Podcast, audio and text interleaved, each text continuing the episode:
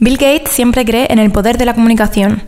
Quería empezar este podcast con una frase destacada que tengo en mi página web que me parece completamente cierta. El gran Bill Gates dice que si tu negocio no está en Internet, tu negocio no existe. ¿Cuánto hay de cierto en esta frase para ti?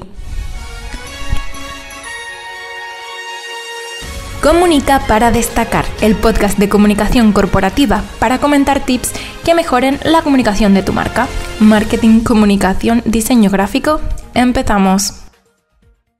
Yo no digo que la comunicación offline no sea importante, de hecho en este podcast vamos a hablar también sobre ella y la verdad es que es muy importante y es decisiva muchas veces también en la compra, pero sí es verdad que quien no tenga hoy una página web, quien no esté presente al menos, yo que sé, en redes sociales o cualquier cosa así, yo creo que eh, está perdiéndose un mundo inmenso porque gran parte del público hoy en día realmente está basando su decisión de compra, la está dejando a manos de las redes sociales, de lo que las marcas comunican a través de ellas y esto las marcas deben entenderlo. No nos podemos quedar en otro siglo porque estamos en el que estamos y tenemos que tenerlo todo muy presente. Vemos informes y estudios cada año, como el que puede sacar, por ejemplo, la IA del crecimiento tan inmenso de las redes sociales, también un poco las tendencias que están marcando eh, esto, estos ciclos, como por ejemplo, sabemos que cada vez más importante tenemos ahí el Instagram, que le está pisando los talones muy fuerte al Facebook, que ya queda en desuso incluso por algunas cosas. Lo seguimos utilizando porque la verdad es que eh, están todos unidos, Instagram, Facebook, WhatsApp, todos son un poco están en las mismas manos. Y luego tenemos herramientas como TikTok o Pinterest que eh, son mm, herramientas que tendremos que considerar si tenemos una marca porque también están apuntando a lo alto. Vamos a lo visual, a lo sencillo, a lo rápido, que es lo que demanda la sociedad y sobre todo a un tipo de marketing muy efectista muy claro, sencillo y que enganche eh, al, al, consumidor, ¿no? al potencial consumidor. También hemos visto con esta crisis, con esta cuarentena, todo ya lo que llevamos aquí encerrados en nuestras casas, cómo el mundo online realmente está tomando una importancia decisiva a la hora de eh, relacionarnos con, con esas personas. Quien no tenía antes unas redes sociales ahora mismo tiene que comunicar por algún sitio. Eh, hay muchas empresas, muchas personas que habrán perdido sus trabajos. Esto es una situación delicada, pero eh, como personas inteligentes tenemos que, anticiparnos a, mm, a, los acontecimientos, tenemos que estar al día y esto es muy importante entenderlo también desde el mundo de vista, desde el punto de vista, perdón, empresarial, porque realmente es lo que, lo que se está llevando. Y bueno, como no, el e-commerce es el gran protagonista en todo esto. Tener un comercio electrónico va a ayudarnos no solo a reducir el stock, a tener una mayor rentabilidad, sino a establecer otras vías de comunicación con los clientes que, como comentaba anteriormente, cada vez más compran online o al menos si no compran definitivamente online, si tienen una, mm, una, gran visualización dentro de las páginas web para luego ir al comercio a terminar eh, comprando el producto que han ansiado, ¿no? Porque como decimos, todas estas redes sociales son realmente el alimento de esa parte consumista de la sociedad y ah, sabemos ampliamente que hay influencers, que hay un montón de personas que están cada día consumiendo productos, que están adquiriendo nuevas cosas y lo están compartiendo a través de este mundo online y hay que estar en él. ¿vale? Entonces esto es muy importante. Pero ¿qué tenemos que decir del mundo offline? Como decimos es otra parte que tenemos que considerar, tenemos que saber sobre marketing olfativo. Todas las grandes marcas utilizan los olores para despertar sensaciones en los consumidores y tenemos que tenerlo en cuenta. porque tiendas como mm, Stradivarius siempre huelen igual? Pues esto tiene un porqué. Sarah Home, eh, muestran siempre unos ambientes característicos que van a trasladar a los clientes y ayudar también en esa, en esa, decisión de compra. Y luego herramientas publicitarias tan importantes como la publicidad exterior siguen siendo, según el Estudio General de Medios, una de las eh, plataformas publicitarias más cotizadas que utilizan sobre todo las grandes marcas y es que cuando vamos pasando por ahí, cuando podamos salir de casa de esta cuarentena, eh, ¿quién no cuando va en el metro ve esas grandes pantallas LED de, de anuncios publicitarios, spot? Marketing de guerrilla, en fin, toda esa publicidad que realmente nos impacta de una manera sorprendente.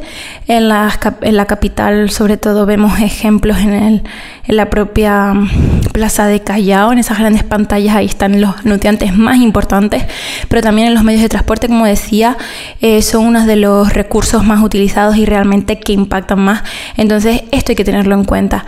Y también el sentido del tacto en los consumidores hay que despertarlo. Muchas veces cuando hablamos de productos, es importante saber qué comunicamos en este sentido y saberlo transmitir. Si tenemos un producto que se caracteriza pues por ser suave, evidentemente tendrá que representar estas características de alguna manera y transmitirlas al público y obviamente el sentido del tacto va a tener ahí una influencia importante para que eso realmente llegue a comunicarse y se puede mostrar de muchas maneras también en el mundo offline.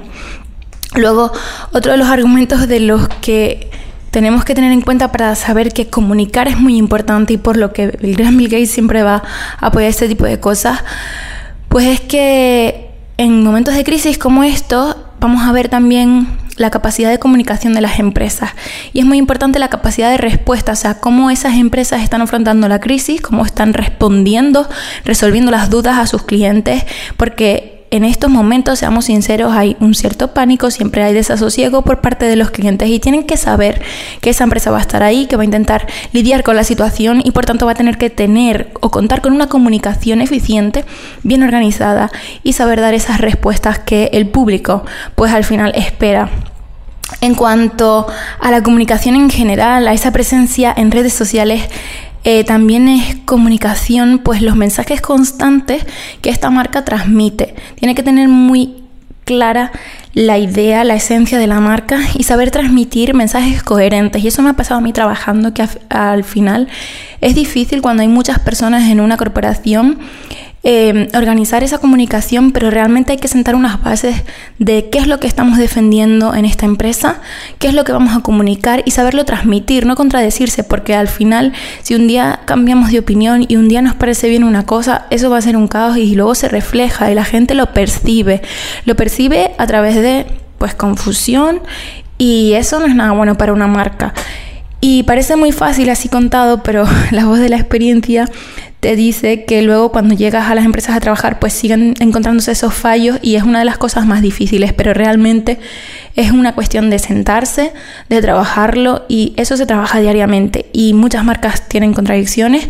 Eh, también la clave está en saber responder y si un día hay una línea editorial y al día siguiente, por lo que sea, se quiere cambiar de de aire o de, opinión o ha pasado algo que ha influido en eso, hay que saberlo comunicar también.